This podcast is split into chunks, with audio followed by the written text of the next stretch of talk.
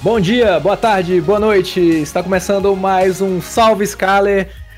Eu sou o seu host Heriberto Stolano e estou aqui com meus convidados André Guedes. Eu sou o André, daqui a pouco meu filho vai passar gritando aqui. Eu estou aqui também com a Jéssica.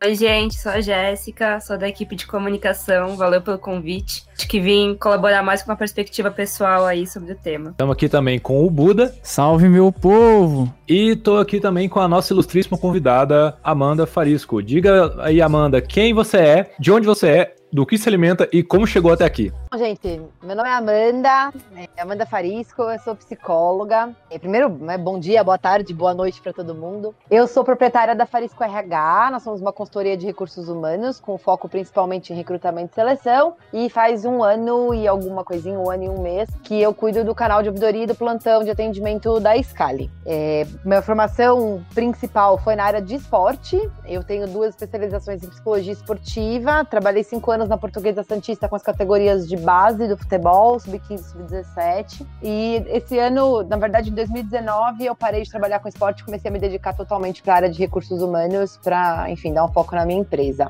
Eu tenho dois gatos, sou mãe de dois gatos, sou vegetariana, sou palmeirense e acho que é isso. Como que começou esse trabalho, essa parceria com a Scali, de fazer o acompanhamento psicológico da nossa ouvidoria? Começou em março do ano passado, quando eu recebi o convite da Daphne para começar a cuidar do canal de ouvidoria. Elas tinham a intenção de fazer, na ocasião, a Daphne eh, tinha a intenção de fazer, na ocasião, o canal de ouvidoria externo, de ter uma pessoa externa, cuidar disso, para a gente trazer um pouco mais de imparcialidade para o processo e garantir, enfim, o sigilo e que as pessoas não se sentissem eh, coagidas ou envergonhadas de trazer alguma situação. E, enfim, começamos a colocar isso na prática. Sempre a gente teve o plantão de atendimento que quando a gente não está em home office, eu fico um dia na semana, no período da tarde, na Scali, para receber as pessoas que trazem demandas de todas as ordens, sejam elas tanto de uma questão de ouvidoria, de reclamação, de dúvida, sugestão, qualquer coisa nesse sentido, demandas pessoais que podem, de alguma forma, afetar na, na jornada de trabalho delas e no desempenho laboral. Isso começou a tomar corpo, eu tive bastante apoio de todos os líderes na Scali, de todas as equipes. No ano passado, a gente estendeu isso para a unidade da Lapa, e aí a gente começou a fazer o acompanhamento também com o pessoal da Lapa, tem sido muito bacana, é muito legal, tem me agregado bastante no sentido até de conhecimento mesmo, porque a gente troca com pessoas de várias áreas, é, que tem diversas experiências e eu começo a conhecer muitas coisas que eu não conhecia. E a gente, em, em, março agora, eu e a Maíra, a gente conversou, começou a entender que de repente era mais interessante a gente ter um pouco mais de foco nesse momento para o plantão de atendimento, para poder dar um suporte para as pessoas de uma forma um pouco mais rigorosa nesse momento da quarentena. E é isso que a gente está fazendo. A gente está dando todo o suporte online para as pessoas. Então a gente agenda para as pessoas e faz o atendimento via WhatsApp vídeo ou via Hangouts, enfim. E continuamos dando esse suporte para todo mundo que precisa em demanda de todas as ordens. O legal é que você até já emendou com a próxima pergunta que a gente tinha, que é justamente sobre esse momento específico que a gente está passando de que todos temos que trabalhar de home office devido ao isolamento da quarentena.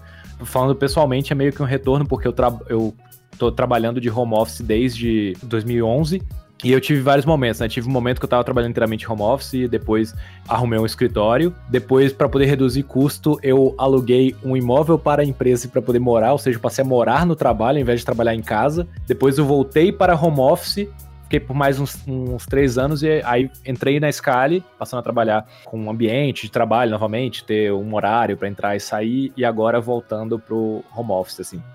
Parece que dessa vez é, é completamente diferente, porque é, você pega uma situação global em que todo mundo tem que ficar isolado por um bem maior. E eu, foi até legal, a gente, a gente comentou no outro podcast que a Scali já se prontificou com antecedência de mover toda a operação e todos os colaboradores para o isolamento. E quais foram as medidas que foram tomadas e quais estão sendo tomadas para garantir esse funcionamento? A primeira coisa que a gente entendeu era que a gente precisava mudar a forma da comunicação para as pessoas chegarem até a gente. Então, antes da quarentena, a gente tinha muito mais uma comunicação via um, um link né, da ouvidoria. Então, as pessoas entravam e, enfim, preenchiam um formulário. E a gente percebeu que, de repente, com demandas muito pessoais, isso não seria interessante. Né? Que talvez até melindrasse as pessoas terem que, que falar da situação delas por escrito, uma plataforma que só eu tenho acesso, mas as pessoas ficam um pouco não sei, se sentem invadidas, ou enfim, não tem, não tem tanta confiança. Então a gente mudou isso e as pessoas começaram a acionar o canal ou o plantão por e-mail. Então as pessoas mandam um e-mail pra gente, só pedindo o atendimento, a gente marca uma data, que no geral é alguns dias depois, e faz o atendimento. Então essa foi a mudança no, no, no atendimento de logística mesmo, que foi mais significativa e que eu percebi que foi muito boa, porque isso trouxe as pessoas de fato para procurar, né? Para virem falar com a gente, para trazerem as demandas delas para a gente, porque elas não precisam relatar isso em nenhum lugar. Elas só trazem isso para mim como um pedido de atendimento, um pedido de suporte emocional, e aí depois a gente trata isso no, no contato via vídeo. E acho que isso facilitou bastante, trouxe, trouxe muito, muito mais retorno para a gente.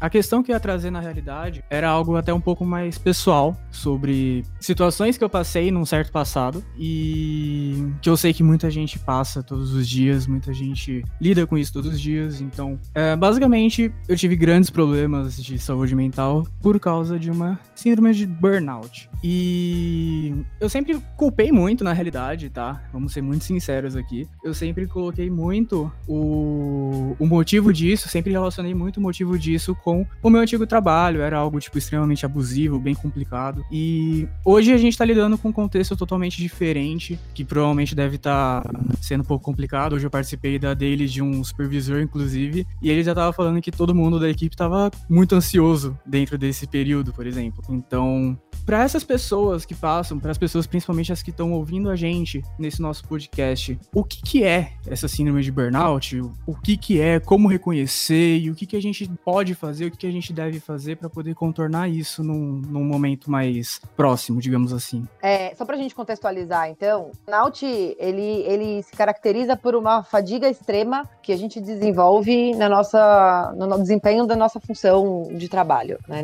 dentro do nosso ambiente de trabalho.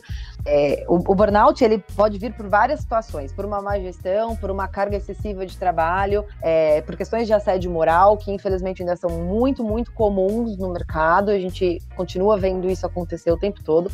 Então, o burnout ele, ele, ele é um pico de ansiedade em que a pessoa não consegue mais ter controle sobre as emoções, ela começa a, a não conseguir mais se reconhecer e confiar em si mesmo no dia a dia do teu trabalho, na hora de fazer as tuas atividades, enfim. Isso começa a gerar um desgaste emocional muito grande e um, tem um, um, um dispêndio de energia muito grande para você conseguir fazer uma tarefa que antes era muito ok, e aí você começa a ter problemas na, na produtividade. E se a gente não reconhece o burnout, é, a gente começa a se culpar por isso, né? E entra num ciclo muito louco que você não consegue sair. É, eu, eu entendo que o burnout é um processo maior né, que o que a gente está vivendo hoje. Hoje a gente vive uma questão de ansiedade, mas eu entendo que é mais uma ansiedade é, coletiva, é mais ligado num coletivo do que num foco específico. E isso é muito positivo, porque as pessoas, no geral, não têm me procurado para trazer problemas inerentes à Scali ou à prática dela de trabalho na Scali. Então isso é bem interessante. Né? Apesar de a gente perceber pessoas bem ansiosas, procuram o canal por isso, eu não tenho sentido que as pessoas procuram que a liderança não está entendendo ou porque está sendo cobrado de uma forma é,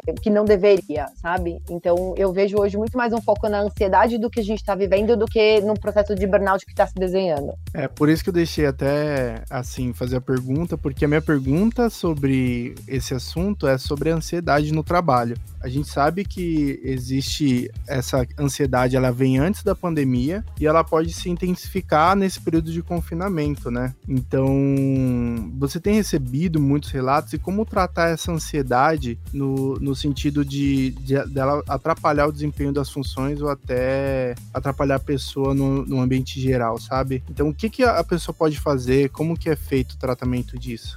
Então, é, só, só para pontuar, eu acho que é bem importante a gente só lembrar de uma coisa que a gente se esquece muitas vezes. A ansiedade, ela não é de todo negativa. Ansiedade, ela é necessária muitas vezes na nossa vida para a gente conseguir se posicionar, para a gente ir atrás das coisas que a gente quer. A ansiedade, ela te move. Então, ela tem uma coisa muito positiva, porque se você não tem ansiedade nenhuma para as coisas, você muitas vezes não vai se preparar como se deveria. E um exemplo muito básico que eu posso dar disso é exatamente o que a gente está fazendo agora. Se eu tivesse recebido essa pauta, não tivesse nem olhado, tipo, ah, tá bom, tanto faz, eu vou fazer na hora e tô tranquilona, provavelmente eu não estaria preparada para responder as perguntas de vocês como eu deveria. Então, a ansiedade ela faz a gente querer se, se, se preparar melhor, a gente sentir que a gente tem que fazer mais, a gente se doar mais para o que a gente está fazendo. Então tem um aspecto muito positivo. Mas infelizmente nesse momento as pessoas estão entrando em contato muito com o lado negativo da ansiedade, que é não saber o que vai acontecer, não terem controle sobre as suas próprias vidas, porque de certa forma a gente está sem controle sobre o que vai acontecer com, com o mundo. Isso gatilha nas pessoas uma angústia muito grande, uma sensação de que as coisas nunca mais vão retomar uma normalidade e, enfim, e começa a trazer outras inseguranças, outras preocupações. De repente nem estariam em pauta nesse momento na vida delas, mas se começa a vir por esse momento que a gente está passando. O, o, trabalho que a gente faz no plantão de atendimento é muito mais um trabalho de acolhida e de orientação. Então, eu não, eu não presto um, um trabalho de psicoterapia, um serviço de psicoterapia. Quando eu percebo que é um caso que a pessoa precisa desse acompanhamento mais a longo prazo, a gente direciona para que essa pessoa procure é, a terapia. As pessoas têm o convênio médico da Scali podem utilizar isso pelo plano de saúde. Então a gente encaminha porque eu não consigo, é, nem não consigo e também não é o nosso propósito o trabalho psicoterapia pessoas. No primeiro momento a gente está acolhendo essas demandas, entendendo quais são os gatilhos dessas pessoas, passando algumas técnicas que elas podem fazer, uma técnica de meditação, uma técnica de respiração, um exercício de mindfulness, alguma coisa nessa linha, acolhendo, nomeando junto com essas pessoas esses sentimentos, fazendo as pessoas terem insights, perceberem as suas situações, quando elas tirarem aí o nariz da água, elas conseguirem buscar uma ajuda externa, é, e a gente está fazendo todo o acompanhamento. A gente se propôs a acompanhar, nesse caso, 100% dos casos que chegam até o plantão, embora as pessoas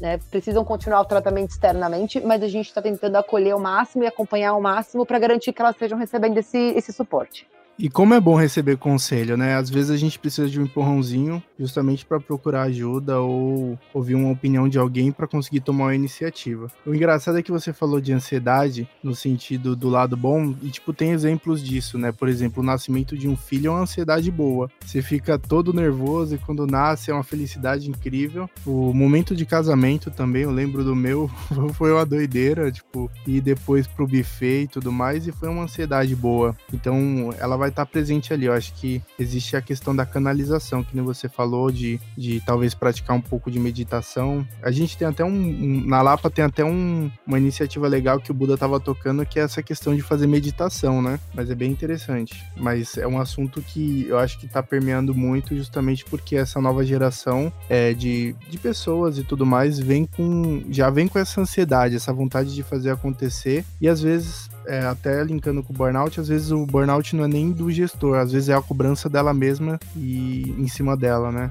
É, a gente está numa sociedade que cobra da gente que a gente esteja sempre produzindo, que a gente sempre esteja entregando e que no momento que a gente tiver de, de ócio, eh, seja pra, voltado para alguma coisa do seu trabalho, né? E isso é uma coisa que, é, num primeiro momento ou por algum período, faz com que as pessoas se sintam é, muito motivadas e muito engajadas com o que elas estão fazendo, mas a longo prazo isso não se sustenta, né? E aí começa uma pressão interna, uma questão da pessoa com a pessoa mesmo, que começa a ser extremamente prejudicial. Mas é, é uma coisa que a sociedade cobra muito das pessoas. A gente tem que tomar muito cuidado para não passar o nosso limite, porque isso é uma coisa muito pessoal. Não existe uma, uma fórmula ou uma receita de bolo pra gente falar, olha, você, faz isso que você vai ficar bem, ou você não faz isso, porque isso é uma coisa de cada um, de acordo com, com a vivência pessoal, com a vivência subjetiva. E eu acho que é bem importante a gente observar qual que é o nosso limite, até onde eu posso ir, até onde eu consigo ir, aí eu poder é, ter uma relação saudável, não só com o meu trabalho, mas com a minha vivência familiar, dentro do meu relacionamento e com as coisas ao meu redor.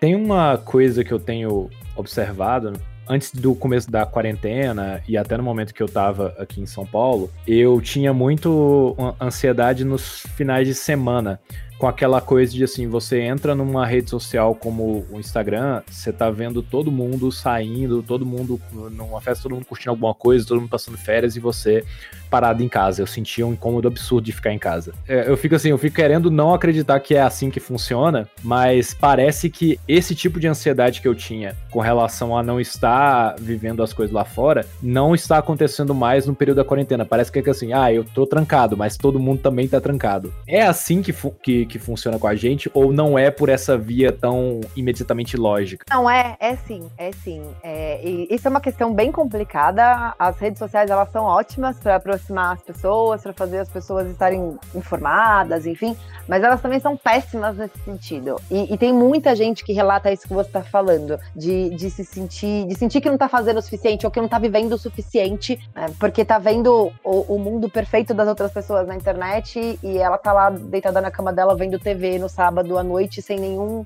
perspectiva de fazer alguma coisa super legal. Então as pessoas acabam se sentindo muito pressionadas a ter essa vida incrível que só existe na internet. Né? E nesse momento da, da pandemia, essa foi uma conversa que eu tive com uma, uma colega minha de psicologia, começo dessa situação. Foi uma coisa que a gente pensou na hora, assim, o quanto para muita gente que, que está num quadro de já estava num quadro de ansiedade antes é, complicado, que já estava lidando com ansiedade, esse momento talvez fosse um momento de pausa e que, de certa forma, trouxe, traria um alívio. E eu tenho certeza que trouxe em alguns contextos. Isso já se modificou e a gente já está entrando em contato com outras questões da ansiedade. Mas isso, num primeiro momento, para quem é ansioso e quem sofre de ansiedade, ou para quem sofre de depressão, por exemplo, e não consegue performar como é o ideal, entre aspas, bem entre aspas, a, as pessoas acabaram sentindo uma, uma pressão menor em ter que corresponder a todas as expectativas. E isso, com certeza, baixa a ansiedade das pessoas. Isso não é regra para todo mundo, mas eu, eu acredito acredito que faz sentido, sim, isso que você falou. É, comigo assim, aconteceu 100%. Eu nem, nem estar me sentindo culpado por não estar fazendo tantos pães quanto as outras pessoas estão fazendo. Todo mundo está fazendo pão na quarentena. Não aconteceu comigo. É, e outra, outra, coisa, outra dúvida também é que, assim, a, eu tenho amigos que são psicólogos, né? E eles, e há uns anos atrás, eu até tentei fazer uma terapia, o pessoal tinha comentado sobre como que é, em termos de legislação, o atendimento atendimento. Por exemplo, um acompanhamento pode ser feito via remoto, mas uma terapia não. Pode me falar como que, que é a, a regra, se dá para se dá para você fazer qualquer tipo de acompanhamento online e se essas regras podem vir a mudar com a pandemia, porque nós na Skyline a gente trabalha com coisas que seria muito bom se a, a legislação mudasse, por exemplo, a burocracia para se contratar um plano de saúde ou contratar um plano de internet. E como parece assim, a gente, a gente esperava que essas burocracias mudassem, porque a gente está vendo que tecnologia consegue viabilizar e parece que essa, esse isolamento vai acabar forçando algumas dessas mudanças acontecerem. Eu consegui ser clara? Conseguiu, conseguiu. É, assim, na verdade, desde novembro de 2018, o Conselho Federal de Psicologia regulamentou o atendimento online, né, o teletrabalho do psicólogo. Então, isso não, anteriormente não podia acontecer, hoje já pode. É, ainda é uma coisa muito nova para os psicólogos. Tem muito psicólogo que não, não gosta de atender é, online, que, enfim, acha que vai perder questões de setting e talvez isso aconteça realmente, mas não é, enfim, dá para você administrar e adaptar. Mas desde novembro de 2018 isso pode existir. O psicólogo tem que fazer um cadastro num, num site que chama EPSI, que é o, o, Conselho Federal de Psicologia que regulamenta. É, tem uma série de questões que a gente tem que preencher e aí sim você pode fazer o atendimento online. Eu, inclusive, faço terapia online desde abril do ano passado. Então, isso pode acontecer. Com essa questão da pandemia, o Conselho flexibilizou é, a inscrição dos psicólogos no EPSI. Então, por exemplo, eu sou uma pessoa que não atendia é, online. E eu comecei a atender por conta dessa demanda que, que a Scali me trouxe. Então, eu, eu, eu fiz o cadastro para eu poder estar regulamentada, para o conselho saber que eu estou fazendo, o que eu estou fazendo e onde eu estou fazendo, caso eles precisem fiscalizar o meu trabalho de alguma forma. E aí eu posso fazer o atendimento. Quando a pandemia acabar, eu tenho certeza que eu vou ter que fazer todo o processo burocrático de documentação, que nesse momento foi flexibilizado, mas a gente pode continuar fazendo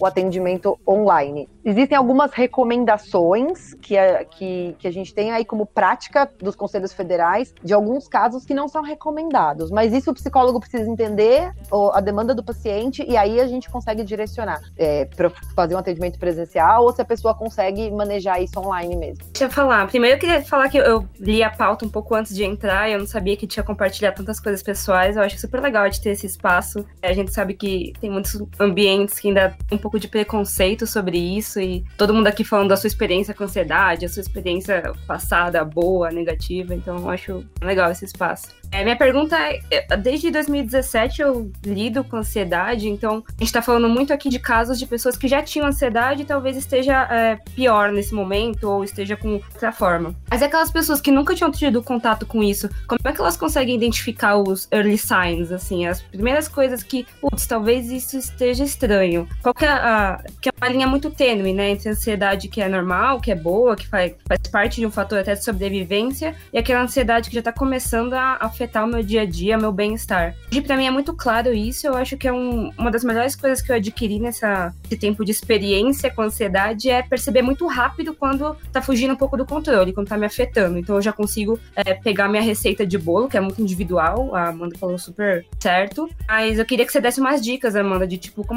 quando a pessoa percebe que tá na hora de procurar ajuda, ou comentar com alguém, ou começar uma meditação. Eu acho que é uma questão de observação. Né? A gente tem que se observar. Quando a gente se conhece, óbvio que a gente não se conhece em 100%, nem, nem vai rolar isso ao longo da vida, isso é meio tópico, mas enfim. Quando a gente se conhece e a gente conhece quais são os nossos comportamentos, nossa forma de reação, a gente começa a perceber isso. Vou dar um exemplo para vocês. Pessoas que. O primeiro sintoma da, da, da ansiedade é o distúrbio de sono. Tem gente que tem insônia. E tem gente que é o contrário, que quando fica muito pressionado e fica muito ansioso, dorme demais. Então, se eu falar assim, ah, é insônia, é um desses sintomas, mas o sono exagerado também, a inércia do sono, que é permanecer com o sono ao longo do dia, né, diferente de quando você acorda, você tá sonolento, tem gente que tá começando a experimentar isso ao longo do dia. Isso pode ser um alerta para as pessoas observarem é, que elas estão ficando ansiosas. Eu acho que o sono é a primeira coisa, assim, começa a ter terror noturno, pessoas que começam a ter muitos pesadelos ou sonhos muito, muito diferentes do que elas tinham. É, você perceber que você, antes você conseguia, de repente, se desligar, chegar na tua casa e fazer suas coisas, curtir tua, tua família e tal, e de repente agora você não tá conseguindo, ou você começa a perceber que come, é, alguns pensamentos invasivos é, e oportunistas começam a aparecer, então eu tô lá vendo minha série numa boa e daqui a pouco eu começo a ter, é, lembrar de coisas de trabalho e não consigo mais concentrar. Uma coisa muito, muito importante, a questão do foco. A gente tá, tá, tá trabalhando no geral, a gente precisa ter foco. E um dos sintomas da ansiedade é a perda do foco. Você tá ali trabalhando e você perde o foco no que está fazendo. E você percebe que você deu a linha do raciocínio por absolutamente nenhum motivo e que isso começa a acontecer com mais, com mais frequência, com mais constância. Isso também é um alerta. Perda de memória é um alerta forte quando você começa a esquecer coisas. Isso é um mecanismo de defesa que o nosso cérebro faz para a gente conseguir é, desligar, mas é um mecanismo de defesa que é pra... Nossa, tenho muito atrapalha total isso a vida das pessoas. É horrível. E aí a gente tem outra, a gente tem algumas estratégias para dar um jeito nisso, né? Assim, estratégias muito simples, mas é um, sintoma muito importante. E aí depois começam as questões somáticas. Dor de cabeça é muito comum, dor no estômago é comum, perda total de apetite ou e o contrário também, gente que começa a comer demais, que começa a descontar toda a ansiedade na comida. Então eu tento sempre preencher essa lacuna com alguma coisa. O aumento de qualquer vício, quem fuma começa a fumar muito, pessoas que têm questão com álcool que bebiam tranquilamente agora começam a beber mais. Tudo isso você começa a perceber que teu comportamento tá diferente e aí você tem que parar e falar, tá, beleza, mas por que que isso tá acontecendo? Eu tenho uma questão que eu acho muito importante da gente lembrar e que eu escuto, escutei isso hoje, inclusive, de uma pessoa me falando o seguinte: eu não estou me reconhecendo nesse momento. Eu não consigo me reconhecer. Isso assusta as pessoas, deixa as pessoas mais ansiosas. Isso não é uma questão que a gente não precisa se reconhecer. É, é importante a gente saber que isso é um aspecto da gente e que tá tudo bem. É um aspecto seu que você não conhece, mas você tá começando a lidar com ele. Quando você olha e fala assim: Meu, eu não me reconheço, não faz parte de mim, eu nego, encosto do lado, isso vai continuar crescendo. Então é per perceber algum sinal de diferença, começar a perceber impacto na, na tua qualidade de vida mesmo, não só de trabalho. Para e pensa, assim, o que, que tá acontecendo, da onde isso vem, começa a perceber padrão para identificar e a gente tentar encontrar uma forma de tirar isso da frente, né? E buscar estratégias e fazer a sua própria receita de bolo.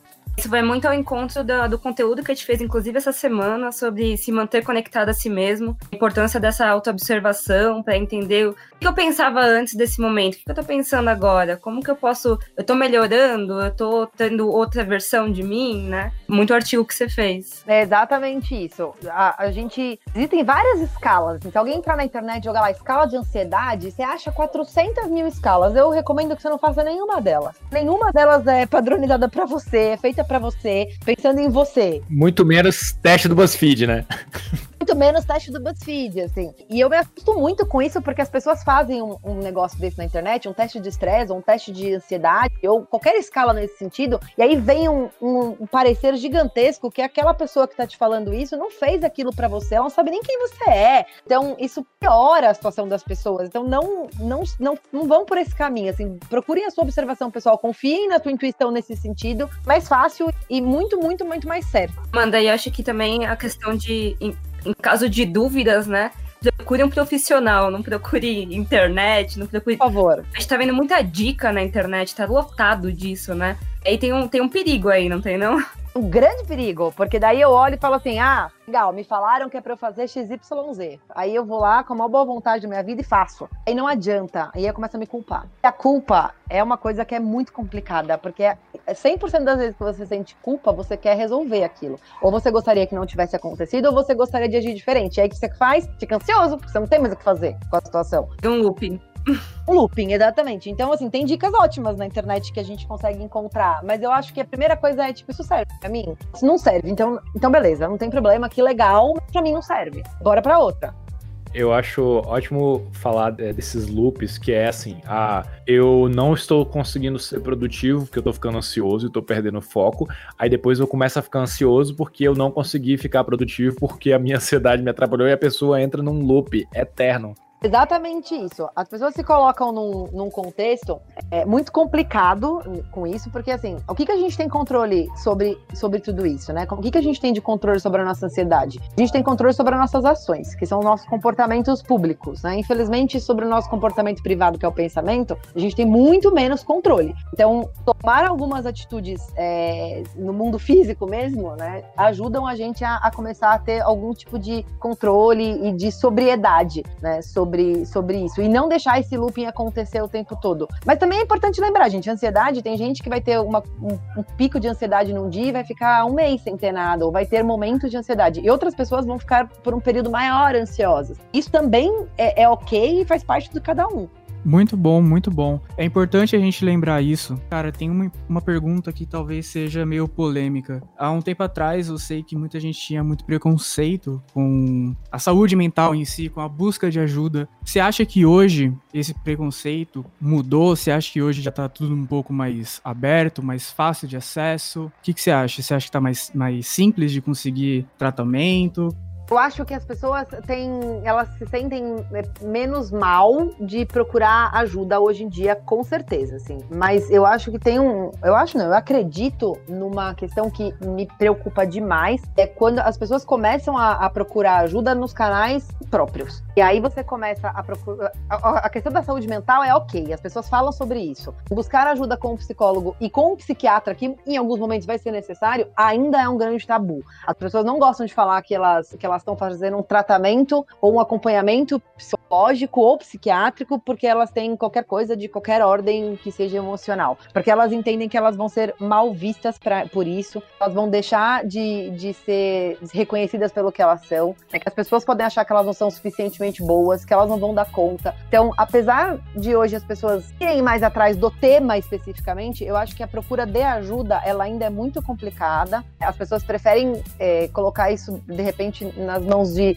de, de pessoas que não têm habilidade para lidar com saúde mental, ou que não, tenham, não tenham nenhuma especialidade com saúde mental, porque acaba sendo uma fuga, né? Uma coisa um pouco mais fácil. Eu tô fazendo uma outra coisa, de repente eu não tô com uma condição emocional, então eu também me defendo de mim mesmo. Mas o acesso, sim, o acesso hoje em dia é muito maior, as pessoas falam muito mais sobre isso. É, as empresas começaram a falar mais sobre esse assunto, a trazer essa pauta, a cuidar disso com as suas lideranças. Então, eu, eu, sinceramente acho que o acesso é maior, mas ainda é um tabu muito grande você procurar ajuda e principalmente aceitar para si mesmo você tem que cuidar da sua saúde mental, porque naquele momento ela tá, tá fragilizada.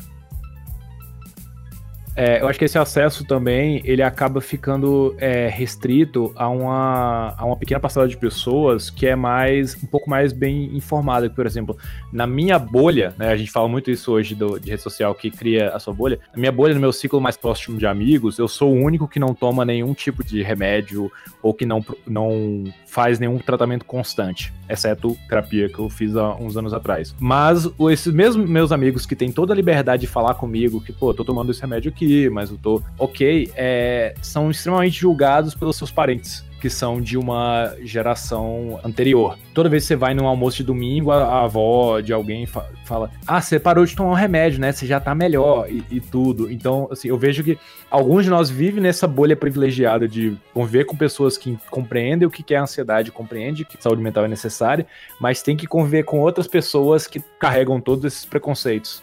É, e, e, assim, é uma coisa muito complicada que nem eu tive uma crise, até lá na Scala não foi relacionado a nenhum gatilho específico da própria Scala, mas foi uma coisa muito mais minha. E eu tive que procurar ajuda, cara. Então teve um momento, acho que o Buda viu, que eu não conseguia. Eu trabalho com treinamento desde 2008 e eu não conseguia nem falar meu nome numa sala com 12 pessoas. E isso foi muito complicado. Eu procurei ajuda, fui lá na psicóloga, tudo mais, uma psicoterapeuta. E aí começou os trabalhos ali ali. E aí, olhando, tipo, um pouco de cada pessoa que eu convivo, assim, a gente sabe que cada pessoa tem sua diferença e peculiaridade. Eu acho que é muito difícil falar assim, cara, é, essa pessoa é um modelo 100% de pessoa, é, o, pa o padrão perfeito, vamos dizer assim. Mas todo mundo tem os seus gatilhos e tudo mais. E aí, ela até me direcionou para uma, uma, uma neuropsicóloga, algo assim. Isso. E por quê? As pessoas que convivem comigo vão perceber um pouco. Eu sou meio doido, assim. Então, é, eu tenho problema de atenção, tenho problema.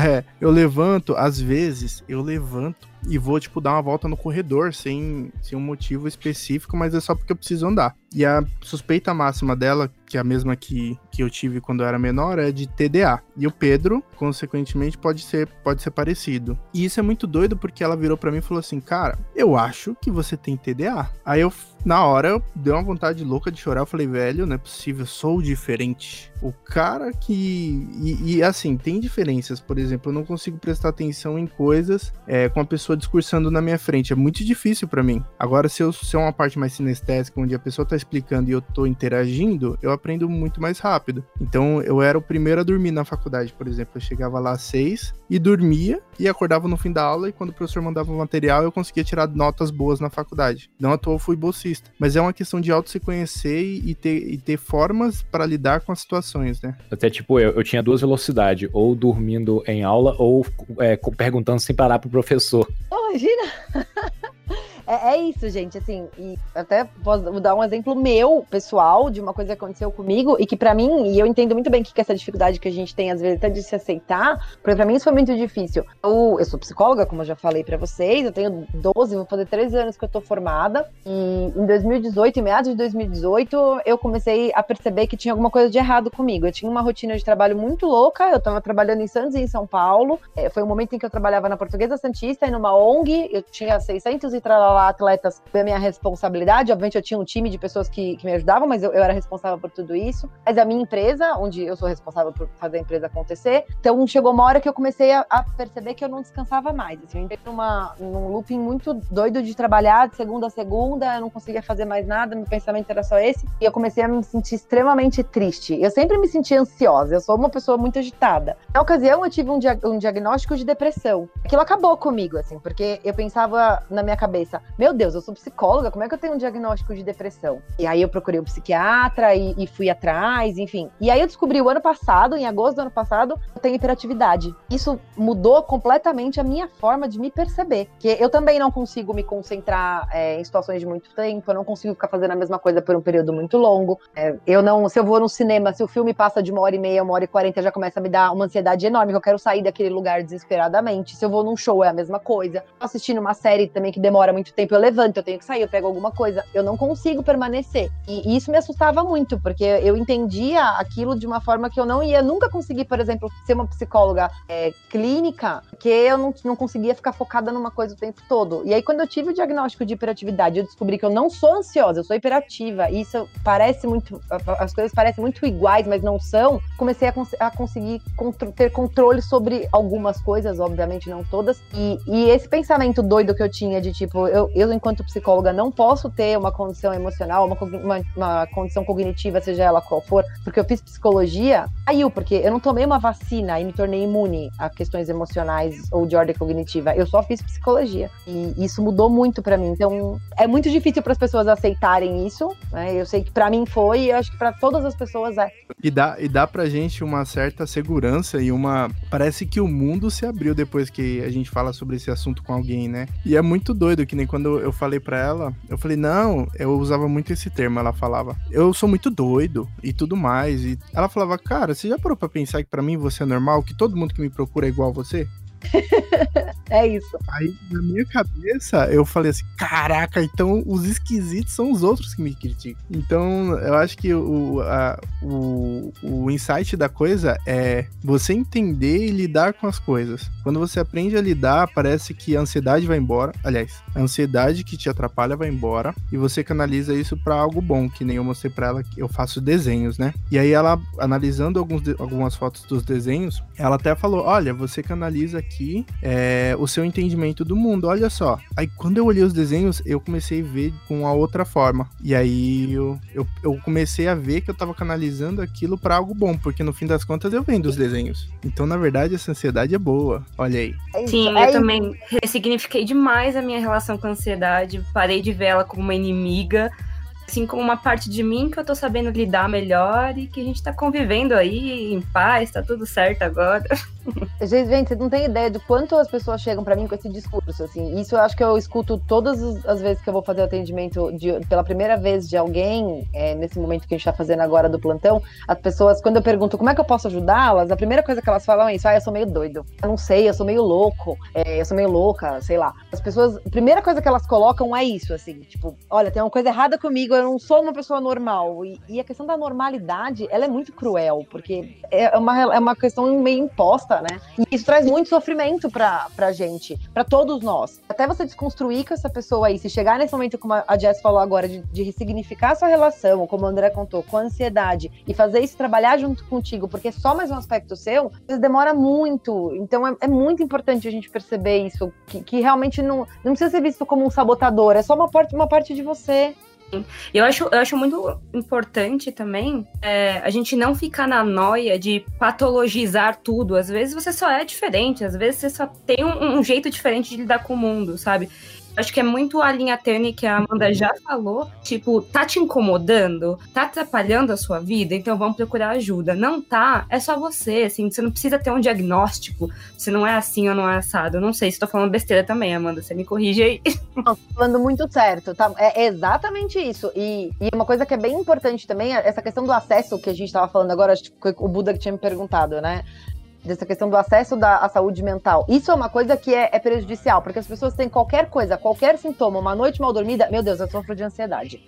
Dia que a pessoa tá, sei exato, lá, é, mais desmotivada, ou sei lá, por qualquer razão que seja, ah, eu tô entrando em depressão. Meu Deus, eu vou entrar em depressão. O que, que vai acontecer? Porque se eu entrar em depressão e eu começar a tomar remédio, é, vai ser um terror, porque aí as pessoas entram com toda aquela questão que a gente falou agora há pouco dos psicotrópicos, né? Aí começa uma situação, uma relação muito louca com isso, eu não tenho mais controle sobre mim, eu vou ficar viciado, é, vai, eu nunca mais vou poder parar de tomar remédio. Isso não é verdade. Então as pessoas têm que parar de querer esse, esse rótulo, porque às vezes não é isso. E se você tiver um diagnóstico, também não é um rótulo é, é uma questão da tua personalidade. Tem enxaqueca, não sai por aí preocupado com isso. Então é isso. Não, imagina, é isso. Eu acho que envolve também a questão da aceitação de você com você mesmo. A partir do momento que você se aceita, as demais pessoas têm facilidade disso. Então, eu tô me, me usando muito de exemplo porque são vivências que eu tenho. Então, eu tinha uma mania muito doida de entrar nas salas. Eu acho que algumas pessoas aqui vão perceber. Eu entrava nas salas e tinha que tirar as pilhas do controle remoto. porque eu gosto de botões. Então, eu fico apertando. Se eu não tiro as pilhas, às vezes durante uma apresentação, eu poderia mudar de canal, aumentar o volume. E olha só que doideira. Isso acontecia com frequência, só para deixar claro. então, olha só que doideira. Tipo, aqui em casa eu aceitei que isso é a regra. Tudo bem, eu gosto de botões. Aí minha esposa foi, comprou um daqueles plock-plock, depois eu vou deixar o link aí pra galera ou mando no e-mail, não sei, pra eu poder apertar os botões e deixar os controles da TV em paz. Então, assim, a parte da minha aceitação trouxe para ela uma forma de me ajudar também. E isso eu acho que parte da, de nós mesmos, sabe? Se aceitar nesse quesito. Total, é total parte de você, né? Porque se o outro te impor, não dá certo também, né? É, eu creio que temos um podcast, né? O nosso tempo tá um pouquinho estourado, mas eu acho que conseguiu sanar bastante as dúvidas da gente e até teve um momento para todo mundo se abrir aqui e falar sobre suas ansiedades. É, queria agradecer. É, com certeza. É importante. Agradecer muito a presença da, da, Amanda por ter aceitado o nosso convite. Agradecer a presença especial da Jéssica e a todos os Scalers que estão ouvindo esse podcast. Manda pro pessoal uma mensagem, manda uma mensagem pros gente, olha, é, eu acho que a mensagem que eu gostaria de dizer para as pessoas é, é, olhem mais para vocês, se preocupem mais com vocês e menos com o julgamento que as pessoas vão ter sobre vocês ou com a opinião que as pessoas formam sobre a gente, porque é, isso muitas vezes acaba atrapalhando demais. Se cuidem, cuidem de, das, das, familiares de vocês, cuidem das pessoas perto de vocês, mas tomem cuidado para não pegar demandas que não são de vocês para vocês, de não assumir uma responsabilidade é, com a saúde emocional dos outros se você não sentir que você está preparado para isso. Ninguém tem responsabilidade ou obrigação de saber o que fazer para o outro. E, e, é isso, assim. Queria agradecer vocês pela oportunidade de falar sobre esse assunto. Acho que isso é bem importante e, é, faz muito sentido nesse momento e me coloca à disposição disposição para o que vocês ou o que a Scali precisar, eu tô aqui. Vamos falar mais vezes, né? Certeza, só perguntarem. É isso aí, gente. Até o próximo podcast e bora trabalhar?